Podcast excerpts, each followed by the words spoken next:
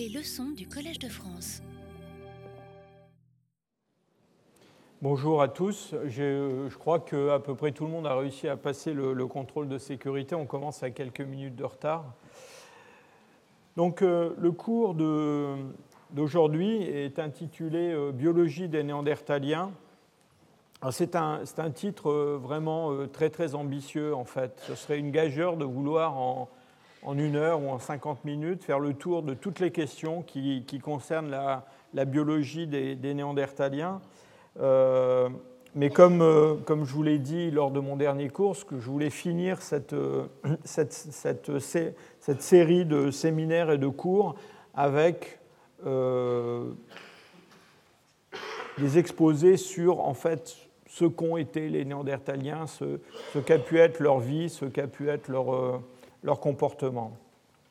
Donc je, vais me, concentrer aujourd'hui sur quelques aspects, euh, un petit peu comment construire un néandertalien, si je peux dire, donc euh, comment le, génome et, le, et l'environnement interagissent pour donner naissance à un phénotype.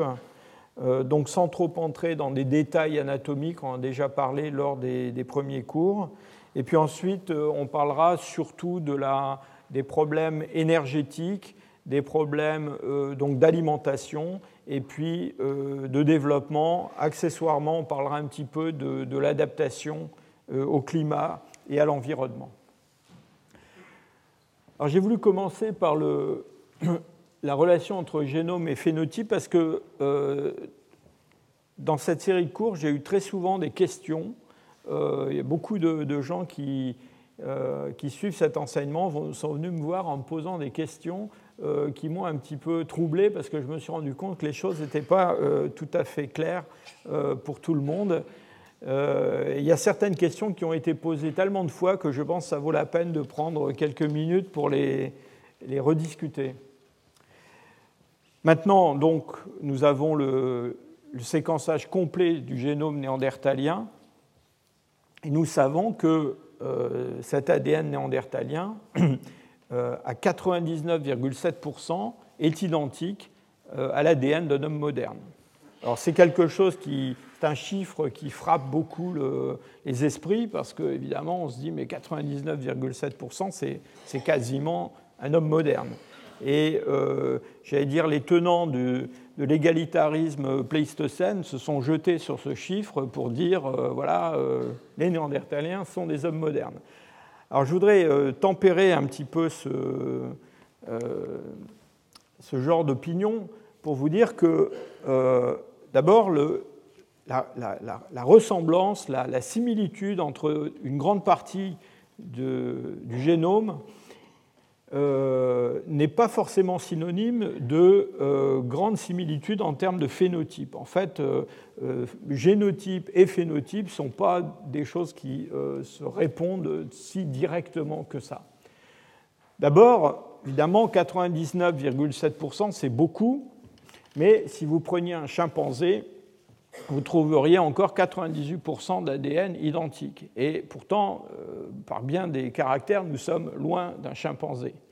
D'ailleurs, certains mauvais esprits ont dit que si on regardait vraiment la façon dont le, comment dire, euh, le comptage de ces parties de génome euh, identiques était fait, était fait, eh bien en fait, peut-être qu'on pourrait dire qu'entre un chimpanzé femelle et une femme, il y a plus de proximité qu'entre un chimpanzé mâle et un homme. Donc, euh, ce n'est pas vraiment c'est pas vraiment une mesure extrêmement euh, précise en termes de phénotype. Et alors, euh, si on s'éloigne de l'homme et du chimpanzé, qu'on va regarder les souris, vous avez encore 92% d'ADN commun avec les souris. Et on peut remonter comme ça jusqu'à la banane et vous trouveriez qu'il y a encore une grande partie d'ADN commun entre l'homme et la banane.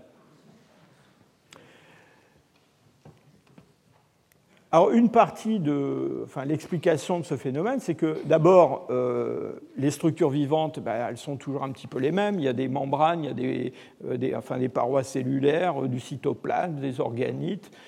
Et puis, quand il s'agit de mammifères, eh bien, tous les mammifères, ma foi, ils ont un peu les mêmes os, les mêmes poils, les mêmes yeux. Et tout ça, c'est codé dans le génome. D'autre part, dans le génome, on a en fait une toute petite partie du génome qui code pour des protéines, c'est ce qu'on appelle l'exome, et ça représente seulement 1,5% du génome. Il y a encore à peu près un bon quart du génome qui sert à réguler ces, gènes.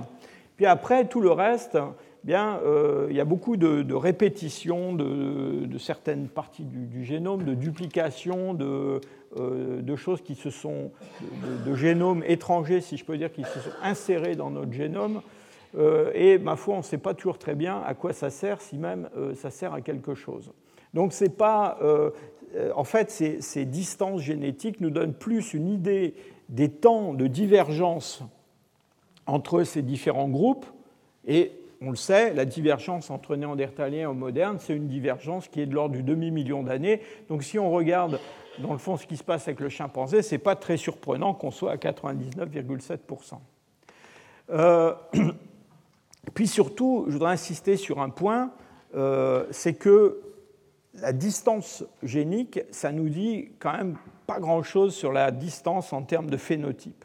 Pourquoi? Parce que vous pouvez avoir deux organismes qui ont une grande partie de leur génome euh, qui est euh, assez différent, mais qui en fait vont se ressembler beaucoup. Et puis à l'inverse, parce qu'il y a des tas de mutations qui ne, résultent pas dans des changements phénotypiques très spectaculaires, et à l'inverse, vous pouvez avoir une, mutation, une seule mutation qui a des effets phénotypiques euh, extrêmes. Et euh, ça, c'est un exemple qu'on cite souvent. Euh, il y a non pas une mutation, mais plusieurs mutations qui provoquent la microcéphalie chez l'homme.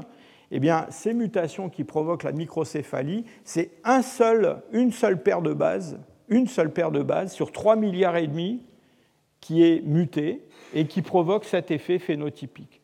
Donc là, on n'est pas à 99,7% de proximité, on est à 99,9999999, etc.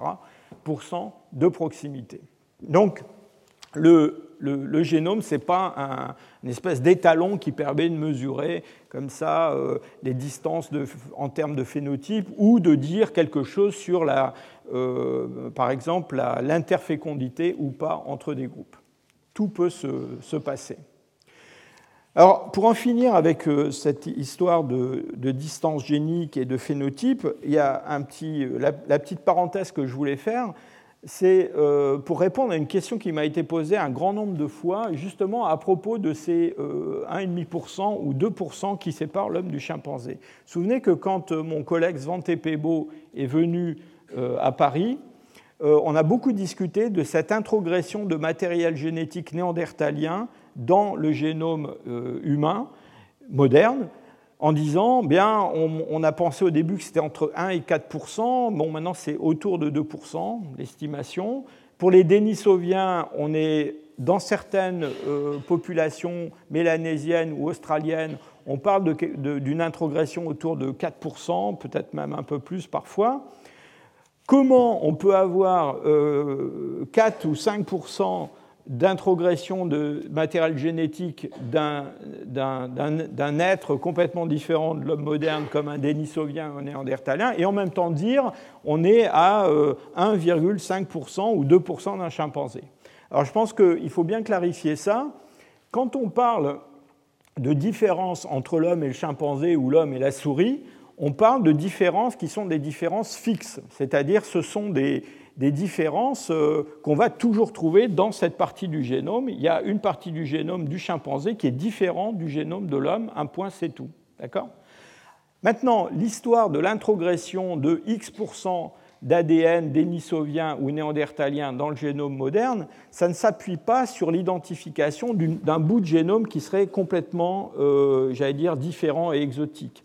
En fait, c'est l'analyse de ce qu'on appelle le polymorphisme, c'est-à-dire le fait que pour une partie, euh, euh, comment dire, euh, une partie du génome varie d'un individu à l'autre. vous vous souvenez, on a dit qu'à peu près entre deux individus ici dans cette salle, il y avait un nucléotide tous les 1000 nucléotides qui étaient différents de façon un petit peu, j'allais dire, hasardeuse. Alors c'est ce qu'on appelle le polymorphisme ce polymorphisme, il ne se traduit pas forcément par des caractères, c'est simplement qu'il y a une lettre de temps en temps, une espèce de faute d'orthographe qui existe quelque part dans l'ADN. Alors ce, polymorphisme, il existe chez l'homme actuel, et on a un polymorphisme identique chez les Néandertaliens ou chez les, les Denisoviens sur une grande partie du génome. Simplement, les proportions, euh, la fréquence relative de, différentes, euh, de différents allèles, de différentes variétés euh, dans ces, dans ces substitutions n'est pas la même chez les Néandertaliens, chez les Denisoviens et chez les hommes modernes. Et en fait, c'est une modélisation mathématique qui permet de montrer qu'on a un peu plus d'ADN néandertalien, d'origine néandertalien dans notre génome qu'on devrait, que n'en ont les, populations africaines, par exemple. Mais ça ne correspond pas à des espèces de, différences fixes qu'on trouverait toujours entre le génome néandertalien et le génome moderne. J'espère que c'est clair. Alors, euh, venons-en maintenant au, phénotype. Donc, ce, génome, il s'exprime dans un phénotype, mais il faut bien comprendre qu'il ne s'exprime pas d'une façon simple. Et donc, il y a énormément de, questions, de, travaux qui s'intéressent à la question, dans le fond, de savoir pourquoi euh, le phénotype des néandertaliens est différent de celui euh, d'un homme actuel.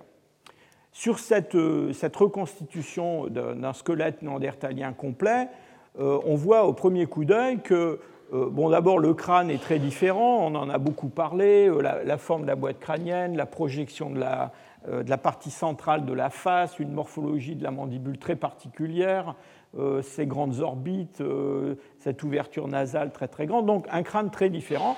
Mais on a aussi des différences dans le squelette postcrânien, dans la, silhouette et les proportions. Et pour dire les choses simplement, les Néandertaliens sont extrêmement costauds. Voilà. Donc ils ne sont pas très grands, mais ils ont un format corporel euh, extrêmement puissant, avec d'une façon générale un tronc qui est euh, plus large que ce qu'on trouve euh, chez la plupart des hommes actuels. Et ce tronc très large, avec une, cage thoracique très profonde aussi, euh, entraîne tout un tas de détails anatomiques qui sont différents. les clavicules chez les Néandertaliens sont assez longues comparées à ce qu'on trouve chez des hommes modernes. Le bassin, lui aussi, a des détails anatomiques qui sont liés à cet élargissement. Par exemple, le pubis, qui est cet os qui se trouve ici, a un rameau supérieur qui est allongé. Euh, les néandertaliens, même les néandertaliens mâles, ont un, pelvis qui a l'air un petit peu féminin de notre point de vue moderne à cause de, de cet élargissement. Et puis quand on regarde les, les os individuellement, on se rend compte que ces os ont une très grande robustesse pratiquement tout ce qu'on peut mesurer en largeur et en épaisseur chez un néandertalien, en particulier dans les articulations, va donner des mesures supérieures à ce qu'on trouve chez des populations euh, modernes. Je ne veux pas rentrer dans les, détails euh, anatomiques, mais il y a deux ou trois points que je voudrais quand même euh, soulever. des points qui sont liés au développement, à la jeunesse de ces caractères, et puis je voudrais dire quelques mots aussi sur le fait que, en fait, la mise en place de ces caractères, c'est quelque chose qui peut se faire avec justement une relative économie de moyens du point de vue génétique. C'est-à-dire on n'est pas obligé d'imaginer des différences très importantes euh, dans le génome. Alors, parlons un peu du développement d'abord. On a la chance de connaître euh, des fossiles de néandertaliens immatures, euh, des enfants et même des nouveau-nés. Je vais vous en montrer tout à l'heure. On connaît deux nouveau-nés qui sont euh, relativement euh, bien conservés. Les voilà. Il s'agit d'un squelette qui a été découvert dans le, dans le Nord Caucase, un gisement qui s'appelle Mesmaïskaya. Et puis, plus récemment, on a découvert, je devrais dire, on a redécouvert dans les tiroirs du musée national de préhistoire Ozésie un squelette d'un bébé néandertalien qui avait été découvert au début du siècle et qui avait été oubliés dans une boîte. Et donc on a deux squelettes relativement complets et on peut les, étudier. Alors commençons par le crâne.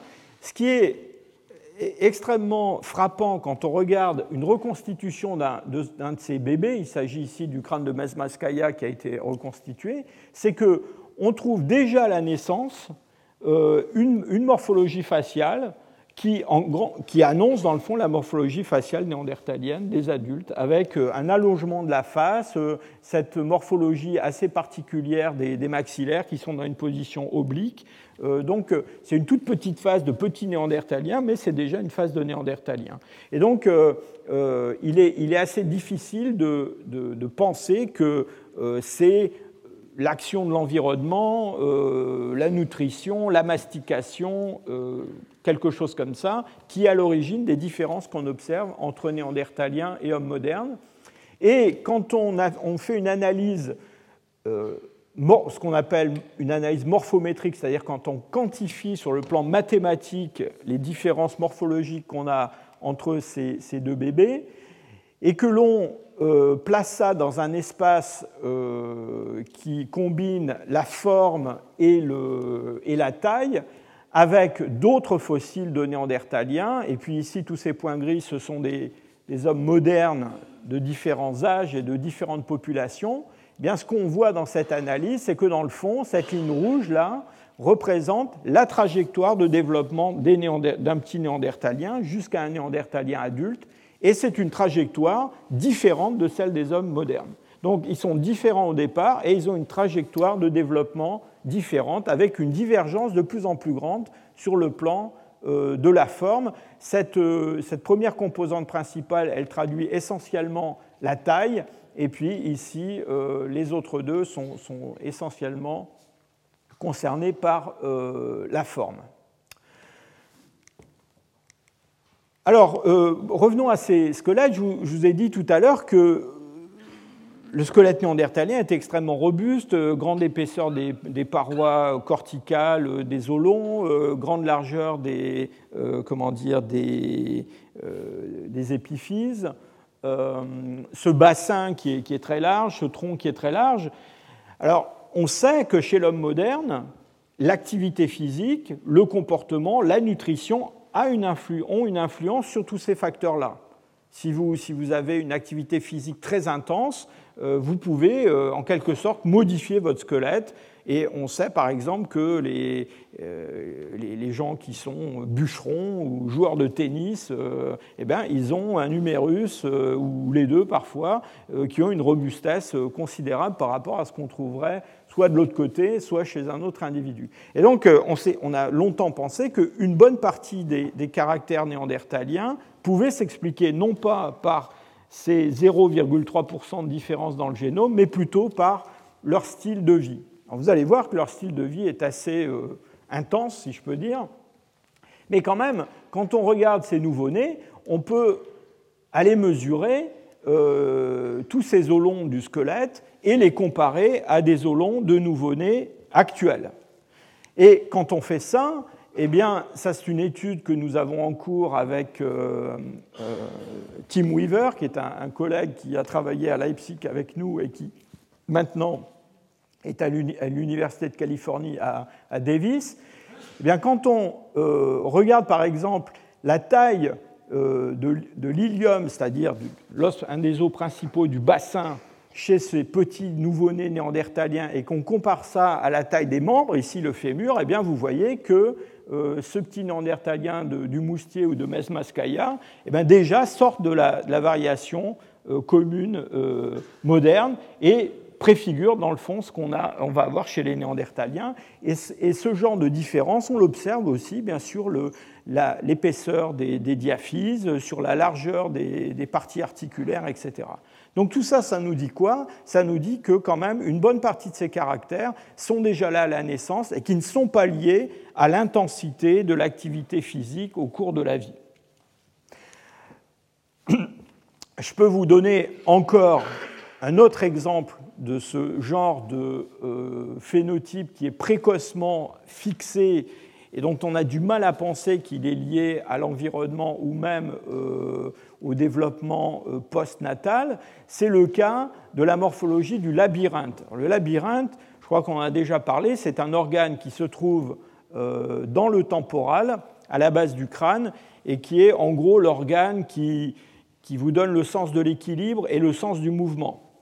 C'est celui qui aussi est à l'origine du, mal de mer si vous êtes sensible au mal de mer. Donc c'est un, organe qui est formé par des canaux. alors ce qu'on connaît évidemment du, labyrinthe néandertalien, c'est ce qu'on appelle le labyrinthe osseux, c'est-à-dire la, en quelque sorte le, vide à l'intérieur du crâne, à l'intérieur duquel se trouve un labyrinthe membraneux qu'on n'a plus, qui est l'organe mou qui se trouve à l'intérieur et qui, lui, est rempli de liquide et est sensible au mouvement de la tête, à la gravité, etc. Alors, ce, labyrinthe, quand on étudie sa morphologie, on voit qu'elle est assez différente chez les néandertaliens et chez les hommes modernes. Euh, cette analyse, encore une fois une analyse euh, morphométrique, vous voyez que dans cette analyse, en plaçant tout un tas de, euh, repères géométriques sur ces, petits labyrinthes, eh bien, on arrive à séparer très très bien la morphologie néandertalienne de la morphologie moderne, mieux encore qu'on ne peut la séparer chez des sous-espèces de chimpanzés, par exemple. Alors, ce qui est intéressant à propos du labyrinthe, c'est que là encore, on a affaire à un organe qui est formé très très précocement. En gros, la morphologie du labyrinthe, elle est fixée à peu près à six mois de développement du fœtus. Donc avant la naissance, vous avez le labyrinthe que vous allez avoir quand vous aurez 40 ans ou 50 ans.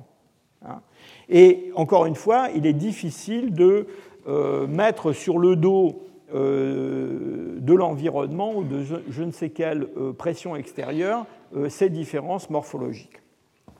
Alors maintenant, gros, ce que je suis en train de vous dire là, on pourrait continuer en parlant de caractère dentaire par exemple, c'est qu'il y a quand même une bonne partie des différences qu'on observe chez l'adulte qui sont liées à quelque chose qui est, j'allais dire, intrinsèque, probablement enfoui quelque part dans le génome des néandertaliens et qui n'est pas lié simplement à leur environnement. Alors maintenant, comment ces caractères se développent? Eh bien, Pas forcément parce qu'il y a quelque part dans le génome une information qui dit, voilà, il faut que le labyrinthe soit comme ça. Pourquoi? Eh bien Parce que pendant le développement, eh bien, on a euh, les différents organes euh, qui, connaissent une croissance. Euh, cette croissance, elle est, programmée, en tout cas dans la, dans la durée, dans l'intensité de la production des, tissus. Et il y a un phénomène qu'on appelle l'intégration, c'est-à-dire que bah, tous ces organes, ils grandissent dans le même organisme, et donc ils interagissent les uns sur les autres. D'abord, ils interagissent tout bêtement, mécaniquement. Hein. Euh, quand un organe grossit à côté d'un autre, eh bien, forcément, ces deux organes ne peuvent pas occuper le même espace. Donc euh, l'espace que l'un occupe, c'est au détriment de l'autre. Et s'il y a des changements de forme d'un organe, ça va influencer sur les organes euh, adjacents.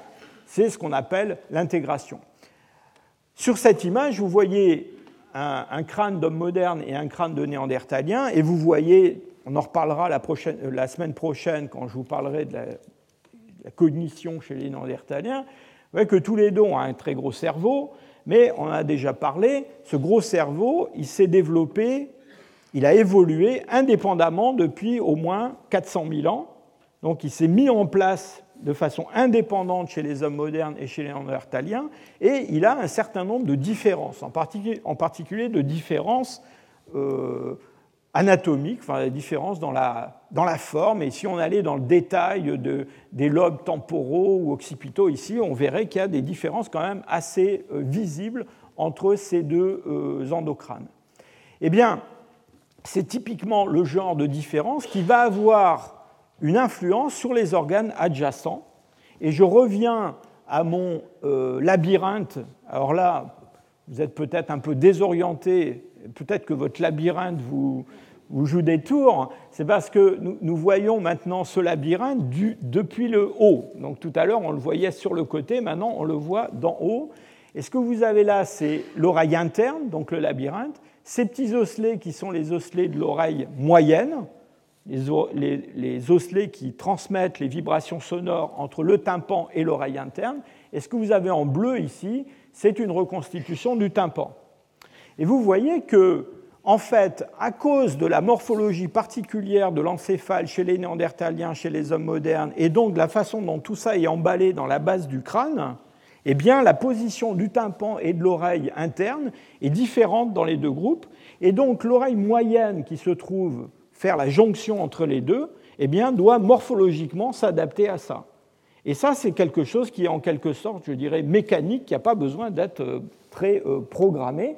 Et de fait, ça entraîne des différences morphologiques, des, différences phénotypiques importantes euh, dans les osselets de l'oreille moyenne entre néandertaliens et hommes modernes, sans que forcément ces différences morphologiques aient des conséquences fonctionnelles euh, très remarquable. C'est quelque chose sur lequel on est en train de travailler, mais pour l'instant, on n'a pas l'impression que ça a entraîné des différences fonctionnelles très très importantes. Donc il y a ce phénomène d'intégration, mais il y a d'autres phénomènes qui sont liés à cette euh, interaction entre les différentes parties de l'organisme. Il y a un phénomène qu'on commence à comprendre à, à propos de la formation dentaire, et c'est un phénomène d'inhibition en cascade. De quoi il s'agit? Eh bien simplement, lorsque les, germes dentaires se forment, ils se forment de façon séquentielle. Et on a découvert il y a quelques années, sur des rongeurs d'abord, mais maintenant on s'intéresse aux primates et à l'homme, que la taille d'un germe dentaire avait une influence sur la taille du germe dentaire suivant dans la séquence. Pourquoi? Parce qu'au moment de la formation de, cette couronne dentaire, il y a un certain nombre de molécules qui sont produites par le germe dentaire en, euh, formation et qui vont avoir un effet de stimulation ou au contraire d'inhibition de, ce qui se passe derrière dans la cascade de, de formation dentaire. Donc en gros, l'idée, c'est qu'on pourrait prévoir à partir de la taille d'une dent, la taille des dents qui viennent derrière dans la série dentaire. Et là encore, on n'a pas besoin d'une ingénierie génétique très compliquée. Euh, il suffit simplement que le robinet reste ouvert plus ou moins longtemps pour la formation d'une couronne dentaire et automatiquement, ça va entraîner une cascade de caractères sur les dents suivantes. Et on sait que là, c'est une molaire qui a été pelée de son émail, donc vous voyez la dentine qui est en dessous. Et ces pointes, ce sont des, cuspides, hein, ce sont les, tubercules, si vous voulez, que vous avez sur les, sur les dents. Eh bien, on sait qu'une partie de cette topographie compliquée, elle est liée à la taille, à la distance entre ces cuspides. Euh, il va y avoir plus ou moins de cuspides en fonction de la taille des, couronnes et plus ou moins de crêtes entre ces cuspides. Donc vous voyez que par des phénomènes un petit peu mécaniques, on peut avoir euh, des variations du phénotype, encore une fois, sans avoir euh, l'intervention de, de, changements énormes dans le, génome. Et puis, dernier exemple de, ces effets un peu euh, subtils du, génotype sur le phénotype que je voulais vous donner, c'est les proportions des phalanges euh, dans le pouce et dans le gros orteil. Alors, euh, commençons par le pouce. ça, c'est un pouce d'homme moderne et ça, c'est un pouce de néandertalien. Alors si vous avez l'œil, vous verrez que la proportion de, la phalange terminale et de la phalange qui vient derrière eh bien, est différente chez l'homme moderne et chez le néandertalien.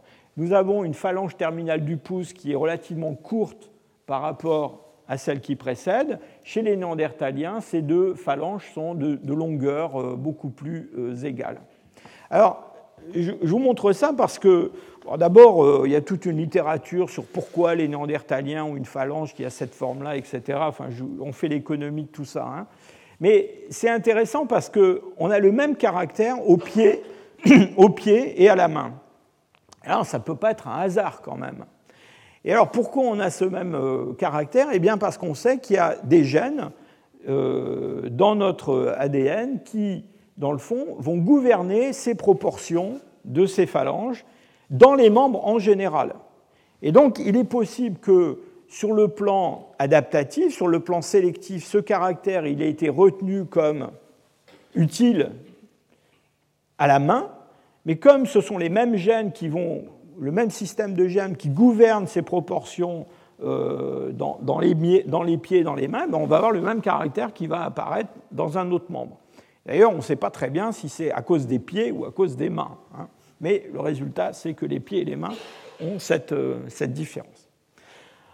Enfin voilà, euh, je voulais juste vous montrer que euh, ce n'est pas facile de, comprendre le phénotype, ce n'est pas facile de lier le phénotype au génome, et surtout, malgré la très faible différence qu'on a entre l'ADN néandertalien et l'ADN moderne, on a quand même des différences importantes euh, dans le phénotype, en partie parce que, dans le fond, ces différences s'installent de façon un petit peu mécanique lors du, développement. Alors venons-en maintenant à mon deuxième sujet de la, de la soirée, qui est métabolisme et nutrition. Alors les néandertaliens je, vous ai trouvé cette image que j'aime beaucoup par un artiste américain qui s'appelle John Gersh, un espèce de néandertalien bodybuilder. Et elle, est spectaculaire, mais elle n'est pas complètement euh, fantaisiste. Hein. Euh, en fait, euh, elle est assez exacte du point de vue des, mensurations.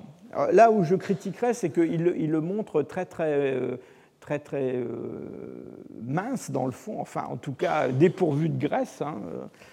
Et vous avez là des estimations de masse corporelle qui ont été faites alors en mesurant différentes parties du squelette. On peut faire ça à partir de la taille du bassin, du diamètre qui sépare les deux têtes de fémur. On peut regarder aussi le diamètre de la tête du fémur, qui est une très bonne indication de la masse corporelle en général.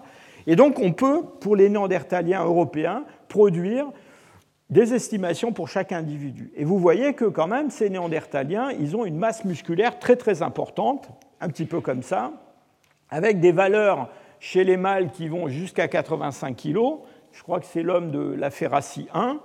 Et puis, euh, quand même, euh, des dames néandertaliennes qui sont quand même assez euh, aussi costauds. Hein. Là, on parle essentiellement de masse maigre. Hein. Donc, rajouter un petit peu dans bon point, vous voyez qu'on va arriver à des, à des, chiffres quand même importants, des mâles qui peuvent aller jusqu'à, je sais pas, 100 kg plus, des femelles aussi, euh, bon, alors enceintes, un peu grasses, etc., avec, avec des poids considérables. Alors, cette, ce caractère de grande masse corporelle, en fait, ce n'est pas quelque chose de complètement incongru parce que c'est quelque chose qu'on trouve chez presque tous les mammifères pléistocènes. Presque tous les mammifères pléistocènes sont à peu près 20% euh, plus gros que les, que les, équivalents modernes. Hein. Donc il y a eu une grosse réduction de taille à la fin du Pléistocène. Donc on pourrait dire les Néandertaliens, ils sont dans le mainstream des, des autres mammifères. Mais enfin, cette masse corporelle pose un certain nombre de questions, et en particulier des questions sur le plan énergétique. On s'est donné beaucoup de mal pour essayer euh, d'évaluer ce que pouvait être ce qu'on appelle le métabolisme basal, c'est-à-dire la quantité d'énergie qu'il faut pour faire fonctionner un néandertalien quand il fait rien, quand il est là, euh, assis, à écouter quelqu'un parler, par exemple. Eh bien, euh, ce métabolisme basal, c'est donc ce qu'il faut pour faire fonctionner l'organisme. Évidemment, il faut lui rajouter de l'énergie si on veut que notre néandertalien fonctionne, qu'il bouge, euh, qu'il aille euh, attraper des, bisons. Hein. Et euh, il y a différentes méthodes pour ça. Je ne vais pas rentrer dans tout ça, ce sont des, études différentes par différents auteurs, mais pour dire les choses de façon très simple, les Néandertaliens ont des énormes besoins en énergie pour maintenir leur niveau d'activité, en particulier quand on tient compte de l'environnement et de la température moyenne à différentes époques dans différents endroits. Vous avez ici une colonne qui vous donne différentes évaluations pour le métabolisme basal par différents auteurs. Et puis ici, alors donc ça, ça dépend de la masse corporelle, de la surface du corps, de la température, etc. Et là, euh, donc pour, des, pour des, des, femmes et pour des hommes. Alors, dans la colonne des hommes, vous voyez des chiffres avec un besoin en énergie quotidien qui est, disons, autour de 4500-5000 kilocalories. Alors, je ne sais pas si c'est quelque chose qui vous parle beaucoup, 5000 kilocalories, mais euh, je pense que euh, si vous vous intéressez à la presse féminine, vous verrez qu'on recommande vivement aux dames de ne pas consommer plus que, disons, 2000 kilocalories par jour, à moins qu'elles fassent du sport, et pour un homme, euh, quelque chose de l'ordre de 2500 kilocalories. Donc on est en train de parler du double, en gros. Hein. Euh, un coureur du Tour de France qui fait des étapes moyennes d'à peu près 180 km par jour, a besoin de entre 5000 et 7000 kilocalories pour faire ces étapes du Tour de France. Donc, euh, nos Néandertaliens, ils sont pas loin de faire le Tour de France tous les jours. Hein, tous les jours. Donc, c'est une énorme euh, dépense d'énergie. Ce sont des dépenses en énergie qu'on va retrouver, enfin, pas à un niveau aussi élevé, mais qu'on va retrouver chez des hommes modernes qui vivent en milieu arctique. Et donc, voilà, un chasseur euh, inuit qui vit sur la banquise, eh bien, il va lui falloir, quand il chasse, quand il est en pleine activité sur la banquise avec une température moyenne euh, qui est en dessous de 0 degré, il va lui falloir 4500 kilocalories par jour. Donc, ce qui est intéressant, les Néandertaliens, ils sont là, les mâles en, bleu foncé et puis euh, les, les, femelles en vert, c'est que, en fait, il faut bien quand même garder en tête que les Néandertaliens n'ont jamais vécu au-delà du cercle euh, polaire euh, arctique et probablement pas dans des environnements euh, extrêmement froids en fait. Hein. Mais vous voyez qu'il y a cette énorme consommation d'énergie et ça, ça pose beaucoup de questions sur leur adaptation, leur nutrition et aussi, vous allez voir, leur croissance. Pour ceux qui ont assisté à mon cours euh, l'année dernière, vous savez qu'on peut se, faire une idée du régime alimentaire en étudiant les isotopes stables du carbone et de l'azote. Donc on a un isotope du carbone qui est le carbone 13 euh, qui varie euh, d'une espèce à l'autre dans, dans, les tissus en fonction de la façon dont cette espèce s'enracine dans une chaîne trophique qui, dépend d'un type de végétaux ou d'un autre. Et puis ensuite, le long de cette chaîne trophique, eh bien, il va y avoir une élévation euh, en, isotope 15 de l'azote qui va dépendre du niveau auquel se place notre, euh, notre espèce. Alors quand on essaie de, euh, de placer des, hommes sur ce, genre de diagramme, eh bien, avec les néandertaliens, invariablement, on trouve des valeurs isotopiques, en particulier pour l'azote, qui les placent au-dessus des carnivores comme euh, la hyène, le loup, la panthère, ou ce qu'on peut trouver dans des gisements pléistocènes. Alors ici, c'est un exemple que j'ai tiré d'un article que nous avons euh, publié il y a quelques années sur un, un, petit bout de néandertalien trouvé au fond de la mer du Nord. Euh, à une époque où il n'y avait pas de mer du Nord, évidemment, hein, ce, néandertalien ne vivait pas euh, sous l'eau. Euh, et vous voyez qu'il se trouve, quand on le compare à des herbivores, des omnivores, à des carnivores terrestres, il se trouve bien au-dessus. Et donc, on a tiré de ça l'idée que les néandertaliens étaient des espèces de super prédateurs, de, de super carnivores.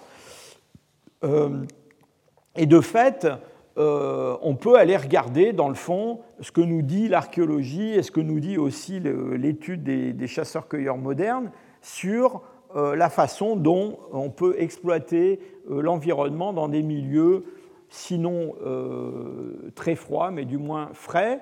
donc voilà un, tableau que j'ai tiré d'un travail de, Steve Churchill où il vous donne la valeur énergétique d'un caribou, d'un renne de 80 kg, en bonne santé, gras, à la bonne saison. Enfin, j'ajoute tout ça parce qu'il n'y euh, a pas que des caribous gras, il n'y a pas que des bonnes saisons. Hein. Et donc, vous voyez qu'on arrive à un chiffre total une fois qu'on a vraiment tout mangé, c'est-à-dire euh, pas seulement les muscles, hein, mais euh, les organes, la graisse, ce qui est à l'intérieur des os, la moelle, tout, on ne laisse que des os, eh bien, on, a, on peut en tirer 125 000 euh, kilocalories. Donc si vous rapportez ça aux chiffres que je vous ai donnés sur la consommation énergétique par un, néandertalien adulte, eh bien, on parle de un renne tous les jours pour un groupe de néandertaliens, disons de 25 euh, adultes ou de peut-être une trentaine d'individus s'il y a des enfants ou des femmes. Enfin, s'il y a des femmes enceintes, elles vont avoir besoin de plus de nourriture. Puis on ne peut pas vraiment manger aussi facilement que ça. Donc voilà, ça vous donne une idée de, des besoins en termes d'approvisionnement de, ce prédateur dans l'environnement. Et ça explique qu'on trouve dans des gisements moustériens, ici il s'agit d'un gisement de, de Charente-Maritime qui a été fouillé il y a quelques années, vous voyez, ces gisements euh, sont des amoncellements d'os de rennes dans ce cas-là, mais ça existe avec d'autres mammifères, hein, des, chevaux, des bisons, euh, d'autres bêtes. Euh, et ces, amoncellements d'os sont brisés entièrement, c'est-à-dire qu'on a extrait absolument toutes les calories possibles de ces euh, de ces carcasses de rennes. Et si vous vous rappelez ce que je vous ai dit sur ma comparaison avec le Tour de France, c'est assez euh, facile à comprendre qu'on soit désespéré à vouloir absolument manger euh, chaque goutte de moelle de chaque os. alors, cette, reconstitution de l'alimentation néandertalienne a donné quand même lieu à un certain nombre de critiques. Je ne veux pas rentrer trop là-dedans, mais d'abord sur le plan des résultats isotopiques ces isotopes du carbone et de l'oxygène, du, carbone et de l'azote, on les extrait du collagène des eaux. Et donc, euh, il nous faut du collagène. Et ce collagène, il ne se conserve pas toujours dans les eaux. Et il se conserve beaucoup plus facilement quand on est dans des gisements en relativement haute latitude en Europe que dans des gisements méridionaux. Donc il y a un biais parce qu'en en fait, on a tendance à ne mesurer ce paramètre que dans des régions qui sont des régions qui étaient probablement les régions en fait plus froides. Encore une fois, ce n'est pas le Groenland, mais plus froides que des régions méridionales. D'autre part, euh, les données isotopiques, euh, en particulier sur l'azote, nous informent sur la source des protéines, et uniquement des protéines, et donc nous disent si ces protéines sont des protéines euh, animales et en quelle quantité. Euh, il y a une, pour des raisons, euh, j'allais dire, de la, façon dont varient ces, données isotopiques en fonction de la quantité de viande qu'on absorbe, il y a le fait que, disons, en gros, dès qu'on se met à manger de la viande, on va être boosté en quelque sorte en, en isotope 15 de l'azote. Et vous voyez que même avec une alimentation qui est à moitié de plantes et à moitié de euh, viande, on va se retrouver très vite assez près des valeurs des, espèces qui mangent 100% de viande. Hein. Donc il y a une sous-estimation euh, des, sources de protéines qui ne sont pas animales, et c'est lié aussi au fait qu'il y a très peu de protéines, euh, enfin qu'il y a beaucoup plus de protéines dans les tissus animaux que dans les tissus végétaux. Et puis alors, on, a aussi, on s'est aussi rendu compte que, bon, manger de la viande c'est bien, mais si vous mangez que des protéines animales, que de la viande, la viande a une certaine toxicité, vous êtes obligé d'absorber des, hydrates de carbone avec pour, digérer ces, protéines. Donc il y a des problèmes de toxicité. Et on a commencé à se poser la question de ce que les Néandertals pouvaient manger d'autre à côté de la viande.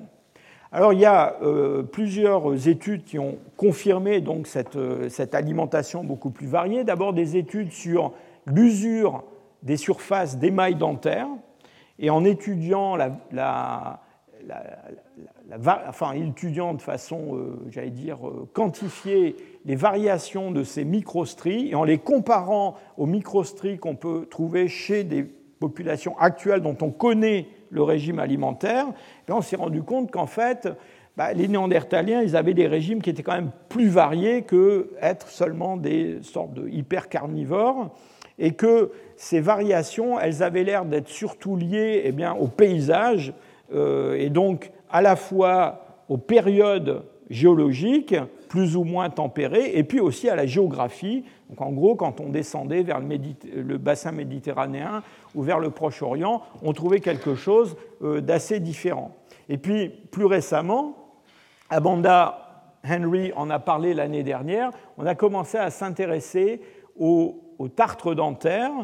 Et dans ce tartre dentaire, on peut trouver euh, des phytolithes de plantes, on peut trouver des petits grains d'amidon qui viennent de plantes. Et donc tout ça, ça nous suggère quand même que les néandertaliens au moins quand la saison s'y prêtait, devaient euh, adjoindre à leur nourriture carnée de la nourriture euh, végétale. Le problème qu'on a actuellement, c'est qu'on a du mal à quantifier cette proportion de nourriture végétale, mais on sait qu'elle est là. Alors ces, histoires d'énergie, de, consommation d'énergie, d'avoir besoin de manger, de manger beaucoup, euh, ça a de, nombreuses implications sur le plan de la croissance et du développement.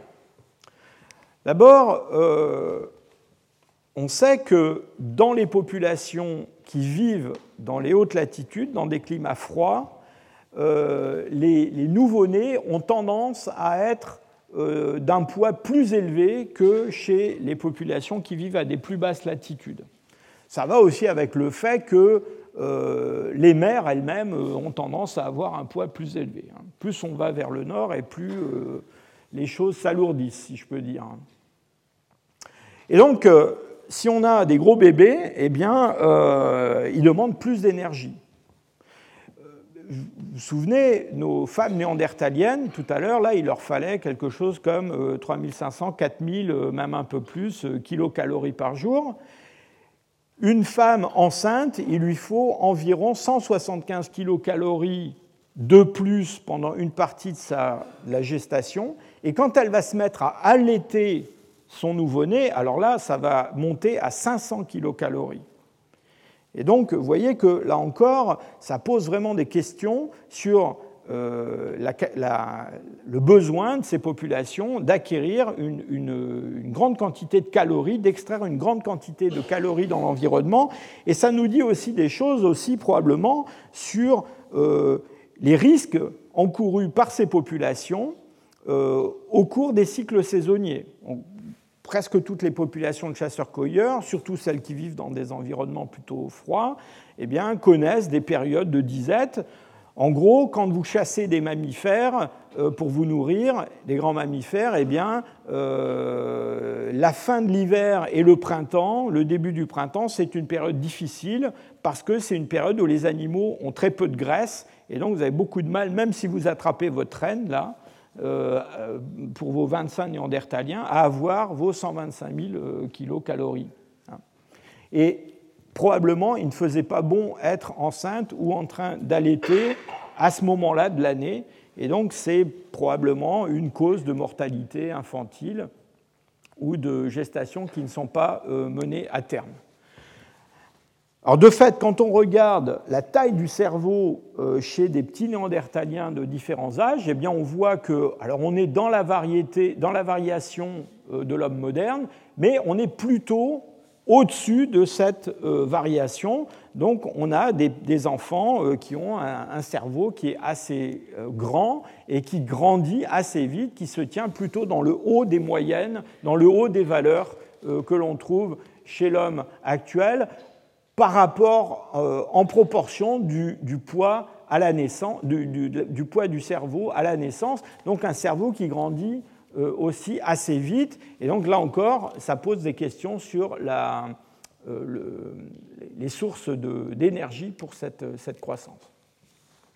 On s'est posé beaucoup de questions sur la parturition chez les Néandertaliens, parce que c'est bien beau d'avoir un gros cerveau, c'est bien beau d'avoir des bébés qui ont beaux cerveaux aussi, il faut les mettre au monde. Et vous savez, enfin, je pense qu'il y a une bonne partie du public qui sait que euh, mettre au monde des bébés, c'est pas évident.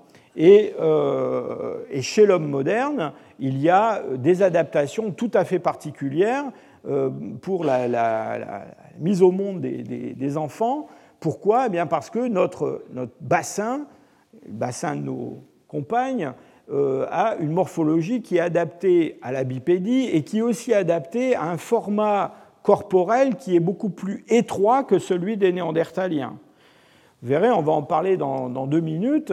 Euh, probablement, c'est quelque chose qui est lié à des euh, adaptations climatiques, à une espèce de compromis entre adaptation climatique et locomotion. Et donc, chez l'homme actuel, la, mise au monde des bébés se fait de façon assez compliquée, avec une rotation de la tête du bébé qui rentre dans le, bassin par le haut, euh, avec la tête euh, qui est, orienté transversalement et qui va subir une rotation et qui va sortir du corps de la mer avec euh, la tête regardant vers le bas. C'est ce qui est le plus courant. Tout ça, d'ailleurs, ça entraîne dans de nombreuses sociétés humaines le fait que l'accouchement, il ne se fait pas sans une certaine forme d'assistance par le reste euh, du groupe. Alors qu'en est-il des, néandertaliens? Bien, On a essayé de euh, reconstituer euh, des bassins de femmes néandertaliennes. Malheureusement, il n'y en a pas beaucoup.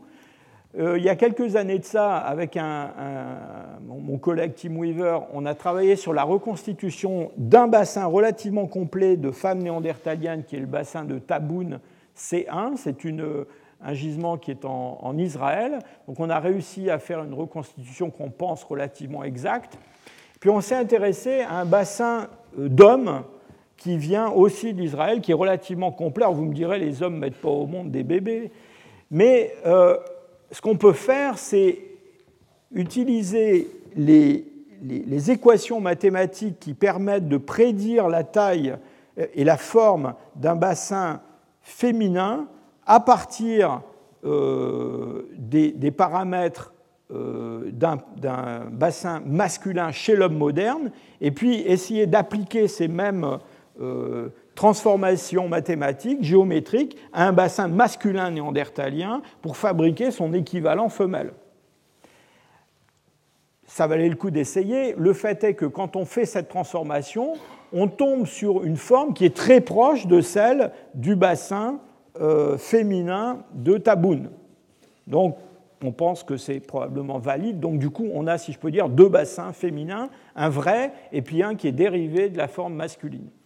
Et quand on étudie la morphologie de ce bassin, on se rend compte qu'elle est quand même relativement différente de, euh, de ce qu'on trouve chez l'homme moderne, et en particulier euh, la, forme du, détroit euh, supérieur et inférieur au moment de la, de la mise au monde eh bien, est différente. C'est-à-dire qu'au lieu d'avoir deux ellipses qui sont orientées à 90 degrés l'une de l'autre, comme chez l'homme moderne, ce qui explique cette nécessité de rotation, eh bien, on a deux ellipses qui sont toutes les deux orientées transversalement, et on pense que chez les Néandertaliens, il n'y avait probablement pas de rotation, euh, et donc c'était une naissance qui était difficile certainement, parce qu'il y a un ajustement très fort de la taille du bassin et de la taille de la, boîte crânienne du nouveau-né, mais avec probablement une petite complication en moins, si je peux dire, par rapport aux hommes modernes, c'est-à-dire pas de rotation.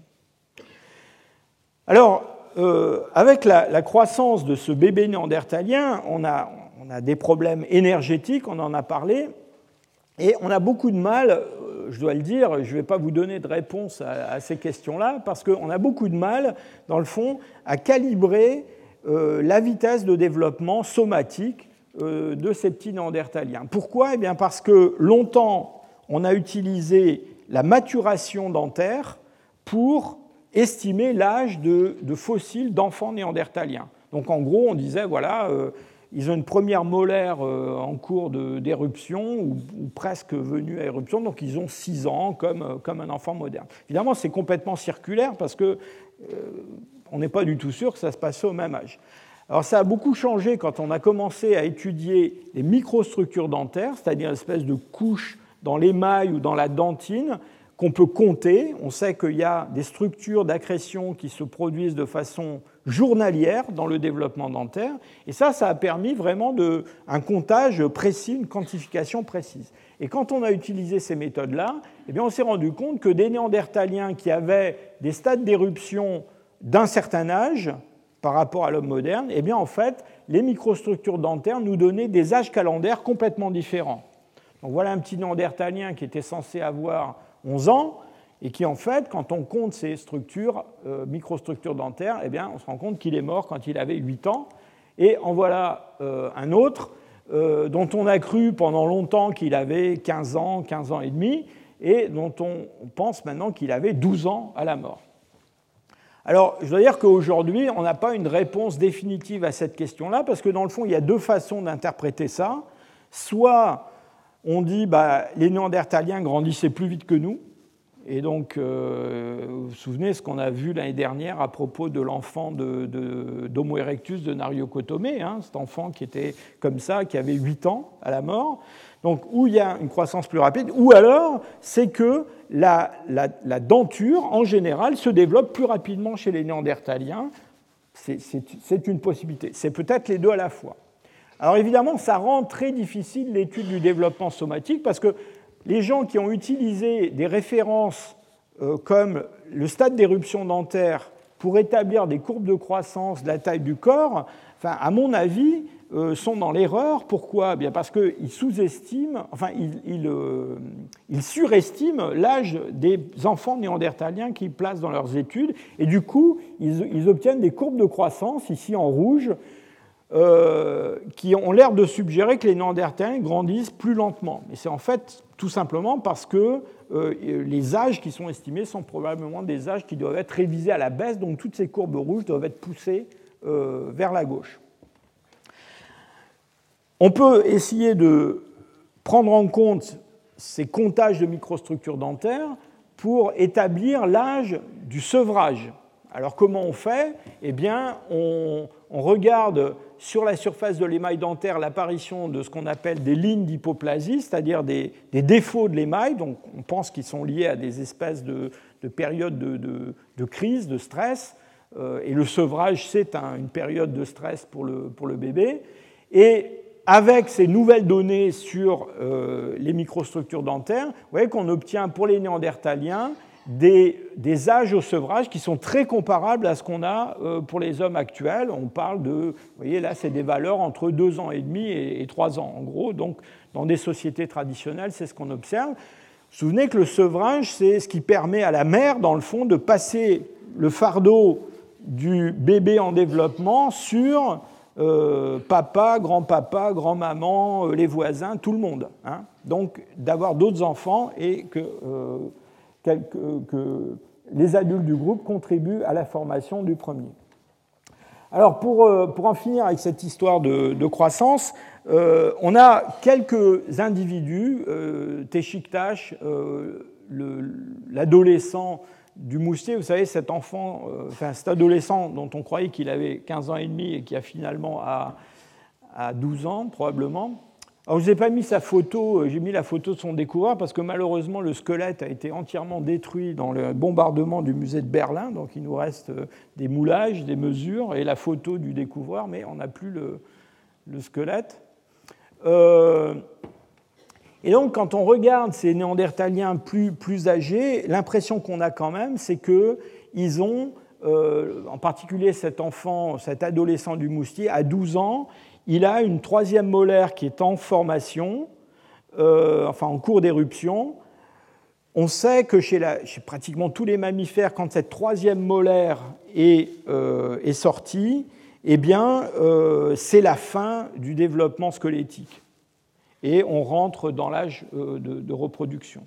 Donc ça, ça suggère que peut-être on a quand même chez les néandertaliens une, adolescence, en tout cas une, entrée dans, l'âge adulte qui est plus précoce que celle qu'on a chez les, hommes euh, actuels. Mais vous voyez que tout ça, encore une fois, ça pose beaucoup de questions sur la capacité, et elle devait être là, hein, de ces formes à extraire l'énergie qu'il leur fallait de euh, l'environnement. Alors pour finir, je voudrais juste vous dire un mot encore, euh, sur l'environnement. On a beaucoup discuté de l'adaptation climatique des Néandertaliens, alors non pas en termes de comment ils se procurent l'énergie et, comment ils, investissent dans leur développement, mais tout bêtement en termes d'anatomie, de, morphologie. Il y a euh, deux lois qu'on appelle la loi d'Allen et la loi de Bergman, qui sont euh, des gens qui se sont intéressés aux variations morphologiques des mammifères en fonction de l'environnement dans lequel ils vivent. Et en gros, de quoi il s'agit? Eh bien, Il s'agit tout simplement du fait qu'en fonction de la taille du corps et de, des variations de cette taille, on a un rapport entre la surface et le volume qui varient de façon non linéaire. Donc, de façon très très simple, si vous, si vous doublez le, la surface, si vous doublez l'arête de ce cube, euh, vous allez avoir euh, une surface qui ne va pas doubler, elle va augmenter au carré de cette, euh, de cette valeur, et puis le volume, lui, va augmenter au cube. Et donc, en gros, vous réduisez les échanges thermiques avec l'extérieur en devenant plus gros. Et donc, tous les animaux qui vivent dans les hautes latitudes ont tendance, dans le même genre d'espèce, à être beaucoup plus massifs que euh, les formes qui vivent euh, dans les basses latitudes. Et puis il y a quelque chose aussi autour de la forme, c'est-à-dire qu'à volume égal, encore une fois, le rapport entre surface et volume va varier en fonction de la forme. Donc les formes longilignes sont des formes qui ont un rapport surface-volume plus grand et donc qui sont plus aptes à perdre de la chaleur. Au contraire, les formes plus euh, arrondis, avec moins de choses qui dépassent, vont garder la température beaucoup plus. Et donc on voit ça très très bien dans de nombreux groupes de mammifères. Donc les bêtes qui vivent, je sais pas, pensez au fennec euh, du Sahara et puis au renard polaire. Donc le renard polaire, il a des petites oreilles, une petite queue, puis il est gros. Euh, le fennec, il est tout petit, il a des grandes oreilles, euh, voilà. Et donc c'est vrai pour les, renards, c'est vrai pour les, ici ce sont des lièvres, c'est vrai pour, pour des tas de, de créatures, et c'est vrai pour les hommes. Hein. et donc, quand on regarde les proportions corporelles des hommes, alors là, c'est une analyse par un collègue qui s'appelle Trenton Holiday de, toutes les longueurs des membres, de la taille du tronc, etc. Il a combiné ça dans une analyse mathématique assez euh, subtile. Et vous voyez que le long de cette première coordonnée principale, dans cette analyse qui prend en compte tous ces paramètres, ben, en gros, on a des populations euh, qui s'échelonnent entre l'Est africain, l'Ouest africain ici à gauche, et puis à, droite, excusez-moi, et puis à droite, ben, les Norvégiens, les Anglais, les Français, euh, les Bosniaques. et donc, en gros, le long de cette, de cette ligne-là, ce qu'on a, c'est la latitude. Et si on plotte un néandertalien là-dedans, eh bien, il tombe là, euh, au-delà de tout ce qu'on connaît en Europe et proche de ce qu'on trouve chez des Inuits, chez des gens qui vivent dans les très très hautes latitudes. Alors, c'est très probablement une réponse à, euh, cet environnement. Euh, quand on regarde mes nouveaux-nés, vous savez, Mesmaskaya et le moustier 2 que je vous ai montré tout à l'heure, eh bien, à la naissance, ils ont déjà un petit peu ce format néandertalien. Et donc, ce n'est pas juste l'environnement. On sait que l'environnement joue sur ces, paramètres-là, mais là, encore une fois, on a l'impression que c'est quelque chose qui est programmé. Alors, on a aussi discuté beaucoup de la, la morphologie faciale des néandertaliens en expliquant que euh, c'était aussi quelque chose qui les préparait, qui les adaptait à des environnements euh, froids. Euh, on sait en particulier que la morphologie nasale, la cavité nasale, c'est quelque chose qui varie chez l'homme actuel en fonction du climat. En gros, dans les, dans les climats froids, on a des cavités nasales étroites avec une grande turbulence de l'air froid qui rentre dans la cavité nasale et qui va se réchauffer au contact des, muqueuses, qui va aussi euh, euh, s'humidifier. Euh, et donc, on a étudié ça très très bien chez l'homme actuel. On sait que, en gros, dans les zones tropicales, les gens ont des cavités nasales larges dans les, euh, dans les zones froides, elles sont étroites. Alors les néandertaliens, c'était un petit peu paradoxal parce qu'ils ont une cavité nasale, en tout cas l'ouverture extérieure, elle est très très grande, elle est très très large, donc ce n'est pas tellement ce qu'on attend. Euh, à côté de ça, ils ont des sinus euh, crâniens maxillaires qui sont très importants. Alors on a, on a envisagé que c'était une espèce de d'isolation de la, de la cavité nasale, en fait, en y regardant de plus près, à l'intérieur de la cavité nasale, on se rend compte qu'en en fait, il y a bien des structures qui retrécissent la cavité nasale des néandertaliens et ils correspondent bien au modèle qu'on attend euh, dans une, un climat froid. Et euh, pour ce qui est des sinus, eh bien, on a tendance aujourd'hui à penser que c'est simplement une espèce de, de remplissage euh, les, Anglais disent euh, spandrel, hein, vous savez, les, tympans, euh, les tympans dans l'architecture gothique, c'est-à-dire un, remplissage entre des arcades quand on ne sait pas quoi mettre. et plutôt que quelque chose qui est fonctionnel. Donc on a quand même probablement quelques adaptations à ce climat froid les, dans la morphologie néandertalienne. Voilà, j'ai été un petit peu long, je vous prie de m'excuser. Il y a beaucoup de choses à dire sur ce sujet, on pourrait continuer encore très très longtemps. Alors, après avoir parlé de mon renne qui peut fournir 125 000 kilocalories. Je voudrais vous dire qu'il euh, y a des gens qui ont étudié combien un corps humain pouvait fournir de kilocalories. C'est à peu près 80 000. Il y a des gens qui ont fait une thèse là-dessus. Et donc, on va parler avec mon ami et collègue Antonio Rosas, qui vient de Madrid, eh d'un cas, d'un gisement euh, où on a des, signes assez manifestes de cannibalisme chez les Néandertaliens qui, en tout cas ceux-là, n'ont pas mangé que des rennes. Je vous remercie. Retrouvez tous les contenus du Collège de France sur www.colège-2-france.fr.